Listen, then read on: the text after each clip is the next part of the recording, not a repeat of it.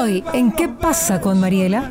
¿Qué tan insegura le parece este Guayaquil según lo que usted ha podido ver realmente muy de cerca? En este momento, ¿Guayaquil está muy insegura? Estamos tratando de que el trabajo que se realice eh, eh, le dé esa percepción a la mayoría o a la gran cantidad de los ciudadanos, pero que lamentablemente hay lugares en donde eh, sí se comete el delito, se sigue cometiendo el delito. Estamos en una ciudad de 2.900.000 habitantes más una población flotante de medio millón. Entonces, tener el control en realidad de una ciudad de cerca de 3 millones y medio de habitantes es sumamente complicado. Tenemos el problema también de una migración ilegal que de alguna manera también nos genera algún problema y eso ya también están dirigidos ciertas estrategias de la Policía Nacional. Con el auspicio de Nature's Garden, Banco del Pacífico, municipio de Guayaquil, Interagua, municipio de Quito, Ceviches de la Rumiñahui, Eta Fashion, Suavitel, Bancard, Calipto, McCormick, Policentro, Produbanco, Maggi, Chaide Chaide, Pintuco, Vita Leche, Pharmacies. Acá en Radio Foro 106.5 eh, con el general Víctor Arauz, comandante de la Policía de la Zona 8, pues eh, hablando de las estrategias operativas del control en esta etapa de pandemia. Mi querido general, lo escucho. Buenas tardes, gracias por la invitación. Sí, nosotros teníamos una preocupación que en este cambio de semaforización podríamos tener nosotros alguna situación que altere el orden público, que haya desorden social, porque estamos conscientes de todo el efecto que causó la pandemia, el confinamiento, el tema de la gente sin empleo, que no haya trabajo, y que eso de alguna manera iba a generar una reacción hasta cierto punto natural o esperada de la ciudadanía por regresar en este caso a las actividades normales y producto de eso también que la delincuencia podría tener algún repunte o alguna escalada. ¿Y en base a la... ¿Ha tenido, general, ha tenido repunte o escalada la delincuencia? No, en realidad no, porque eh, nosotros nos medimos mediante eh, un cuadro de mando integral, que son cifras, que yo siempre digo que las cifras son un poco molestosas, pero que sí permite de alguna manera demostrar el trabajo que hemos hecho de manera estadística, ¿no? Nosotros tenemos hasta el momento 4.300 delitos menos en comparación al año pasado, y eso es un tema importante, porque el robo a personas ha sido de alguna manera controlado, el robo de vehículos, el robo de motocicletas, el robo a domicilios, que existe en realidad el delito, que existe personas que son víctimas de este delito, obviamente que sí, pero estadísticamente nosotros podemos demostrar de que no ha habido ese repunte o esa escalada preocupante que se tenía previsto a partir de la semana 12, 13, 14, cuando estábamos en plena pandemia. Ahora que estamos ya prácticamente en una actividad normal, se podría decir que pese a que existe también pues algunas restricciones, nosotros seguimos manteniendo el mismo servicio, el mismo dispositivo, en lugares ya debidamente identificados, que siempre han sido eh, conocidos, sin querer estigmatizar, lugares donde se cometen ciertos delitos y que nos generaba de alguna manera preocupación y que en esos lugares había una percepción bastante preocupante de inseguridad. Te pregunto, eh, ¿qué pasa cuando hablamos de que el estado de excepción ya pues se, va a ir? ¿A qué, ¿A qué atribuimos eso? Porque realmente estamos pensando que es un poquito como que nos pasemos al semáforo verde o no. No le entendí la pregunta, secretario. Eh, ¿Me repite, por favor? El, ¿Me escucha bien, general? Ahí le escucho bien, Mariela. Ya. ¿Qué, le parece, ¿Qué opina usted? ¿Qué significa el estado de excepción? Que ya, pues ya no lo vamos a tener el estado de excepción. De acuerdo, de acuerdo. Justamente para eso estamos preparados. El estado de excepción obviamente ya quitaría muchas restricciones, muchas limitaciones. ¿Cómo cuáles? ¿Cómo cuáles? ¿Qué restricciones quitaría? Bueno, el tema de la movilidad vehicular, el tema de la movilidad peatonal, son situaciones que ya habría de alguna manera cierta normalidad y eso es importante para nosotros prevenir en ciertos lugares donde podría, volviendo a este semáforo en verde, de alguna manera nosotros como policía tener que adelantarnos y prevenir el cometimiento de los delitos.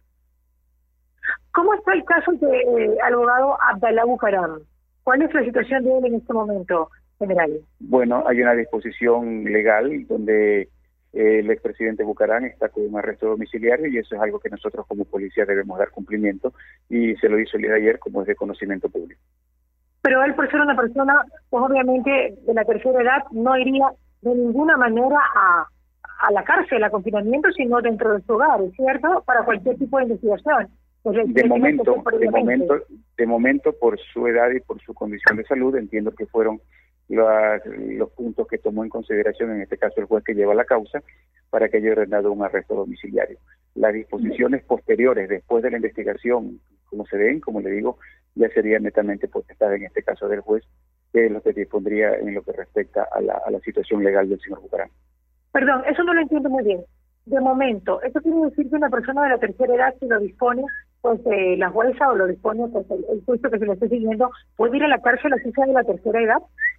Como le digo, son situaciones que manejan netamente judicatura, tiene que a el nivel yo mal haría en opinar una situación que no es mi competencia, donde yo no tengo en este caso eh, el poder de decisión en base a las investigaciones que se realicen, eso ya dependería, como le digo, 100% del, del juez que lleva la causa. ¿Cómo, ¿Cómo diría usted que esté retirado en este momento la policía general?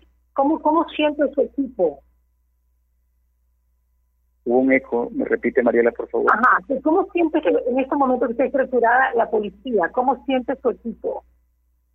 ¿Cómo siente mi equipo? 100%, 100% eh, seguro, eh, respaldado por parte, en este caso, tanto de mí como comandante de la zona 8, como de mi comandante general, como de parte de la señora ministra de Gobierno, son acciones que nosotros como policía tenemos claramente establecidas en base al marco de la ley, cuáles son nuestras competencias, cuáles son nuestras limitaciones, siempre respetando el tema de los derechos de las personas.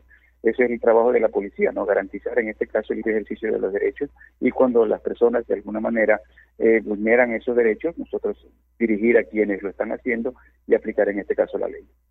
¿Qué pasa con las cámaras de seguridad eh, general? ¿Ha servido para la delincuencia? ¿Ha sido realmente un, digamos que una estrategia buena para poder calmar y darle más paz a la ciudadanía?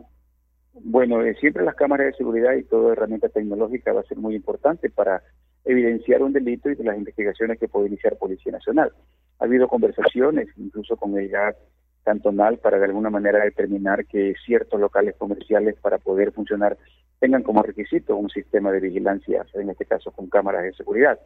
Eso siempre va a ayudar mucho. Las cámaras que tenemos nosotros en el ECU 911 que sirven justamente para el control del trabajo que realizamos como policía han sido muy importantes. Pero como le digo, no en toda la ciudad tenemos cámaras que nos puedan ayudar a nosotros eh, recurrir a esa herramienta para poder iniciar una investigación o para poder tener un delito o para poder o para poder prevenirlo, que eso es, lo más importante. Pero se ha aportado. Perdón. Se ha aportado el tema de instalar cámaras de seguridad en la ciudad. Por supuesto, y lo que estamos nosotros motivando es que el tema de las cámaras eh, se incremente, que haya más cámaras de, en la ciudad. Nosotros estamos proponiendo que lugares eh, deberían en este caso existir eh, X o determinada cantidad de cámaras y eso es un tema que le digo que se lo trata tanto como, el cantonal como en este caso a través del ECU 911 que es una entidad del Estado. ¿Qué tan insegura le parece a Guayaquil según lo que usted ha podido ver realmente muy de cerca en este momento? ¿Guayaquil está muy insegura? A ver, como le digo, eh, hay situaciones mediáticas, hay situaciones mediáticas que a través de la prensa se conoce, a través de redes sociales se conoce. Yo soy muy franco, Mariela, o sea, yo le puedo decir a usted que estadísticamente la policía está cumpliendo. Aquí le estoy mostrando los cuadros estadísticos en donde determina que el trabajo que estamos realizando tiene un resultado. Datos validados con fiscalía, datos validados con judicatura. Pero si mañana usted le roba, Mariela, esas estadísticas a usted no le sirven, no cuentan. Es usted la que fue víctima y es usted en este caso la que siente que la policía no está cumpliendo con su trabajo. Estamos tratando de que el trabajo que se realice eh, eh, le dé esa percepción a la mayoría o a la gran cantidad de los ciudadanos, pero que lamentablemente hay lugares en donde eh, sí se comete el delito, se sigue cometiendo el delito. Estamos en una ciudad de 2.900.000 habitantes más una población flotante de medio millón. Entonces, tener el control en realidad de una ciudad de cerca de 3 millones y medio de habitantes es sumamente complicado. Tenemos el problema también de una migración ilegal que de alguna manera también nos genera algún problema y ese ya también están dirigidos ciertas estrategias de la Policía Nacional. La situación en las cárceles, a grosso modo, mi querido general. Bueno, está, está decretado un estado de emergencia en las cárceles. La presencia de Fuerzas Armadas siempre va a ser importante porque es muy disuasiva. Ellos tienen una responsabilidad en el control externo. Nosotros como policía seguimos también con el, con el control en el segundo anillo, en este caso, porque tenemos una relación de alguna manera directa con el, anillo interno, que es responsabilidad 100% de los guías. y que pertenecen al SNAI. En todo caso, eh, esto va de alguna manera a prevenir que no se cometan eventos lamentables como lo que sucedieron hace dos semanas, donde vieron varias personas privadas de libertad que terminaron asesinadas. La reacción inmediata de la policía fue importante, ¿no? Eh, para empezar, logramos controlar, regresar eh, la calma al centro penitenciario.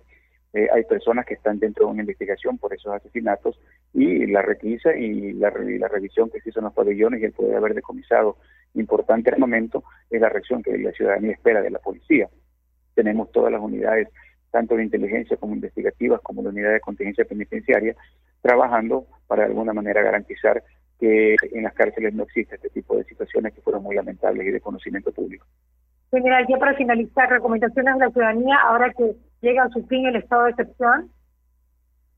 Bueno, justamente esto es importante que las personas tomen sus propias automedidas de seguridad. Nosotros como policías siempre estamos pendientes y prestos para atenderles, pero lo ideal es que el delito no se cometa, ¿no? En realidad hay sectores que sí son conocidos, que son muy seguros, justamente porque hay poca iluminación, porque en realidad eh, no hay eh, un, buen servicio propio, público, en este caso de las entidades, que de alguna manera es lo que eh, motiva o de alguna manera fomenta en este caso el delito. A esos lugares nosotros como Policía Nacional está dirigido nuestro patrullaje, nuestra prevención. La recomendación general, ¿no es cierto?, de que se autoprotejan, de que tomen automedidas de protección a lo que salen de su domicilio, a lo que ingresan de su domicilio mientras van conduciendo. Todos sabemos lo vulnerable que se convierten o se vuelven las personas en los semáforos a determinadas horas de la noche, pero estamos trabajando justamente en eso, ¿no? De que exista la menor cantidad de comercio informal o de personas que realizan las, trabajos informales que no se han dedicado solamente a eso, sino que se convierten en mini organizaciones delictivas, en mini grupos organizados, que lo que hacen es justamente tratar de robar, asaltar en semáforos y en hogares donde hay congestión vehicular. Exacto. ¿Hay suficientes uniformados para la cantidad de asaltos que hay? ¿Y nivel la policía. Aquí nosotros tenemos en, la, en el área preventiva, son 5.000 personas en los tres turnos que tenemos, que al momento, como le digo, Mariela, y perdóneme que insista, es molestoso. estadísticamente la policía ha cumplido como le digo, ofrecer que no va a haber delitos, ofrecer que no va a haber una persona víctima de un robo, víctima de un asalto, garantizar que no va a haber un robo de un vehículo, un robo de un domicilio, sería en realidad irresponsable de mi parte. Va mucho de la mano con las medidas de autoprotección, va mucho de la mano con la responsabilidad que tiene la policía de garantizar justamente al ciudadano honesto, decente y común, que para eso estamos nosotros, para brindarle su seguridad y para eso estamos trabajando, Mariela. Gracias de verdad por por, hacer estas preguntas que son muy importantes y que la ciudadanía conozca el trabajo que estamos haciendo. Bien, muchísimas gracias por esta entrevista. El general Víctor Araújo estuvo acá con nosotros, comandante de la zona 8. Gracias y sigamos adelante. Espero que lo pueda entrevistar en otro momento para que nos ponga al día de todo lo que está pasando pues, eh, con usted y con la, la policía, ¿no? Le acepto la invitación y lo más pronto posible que lo podamos hacer ya, pues luego de tantas situaciones que hemos pasado de una manera personal en su radio y poder tocar de manera más tranquila este y muchos otros temas, Mariela. Muchas gracias por la invitación.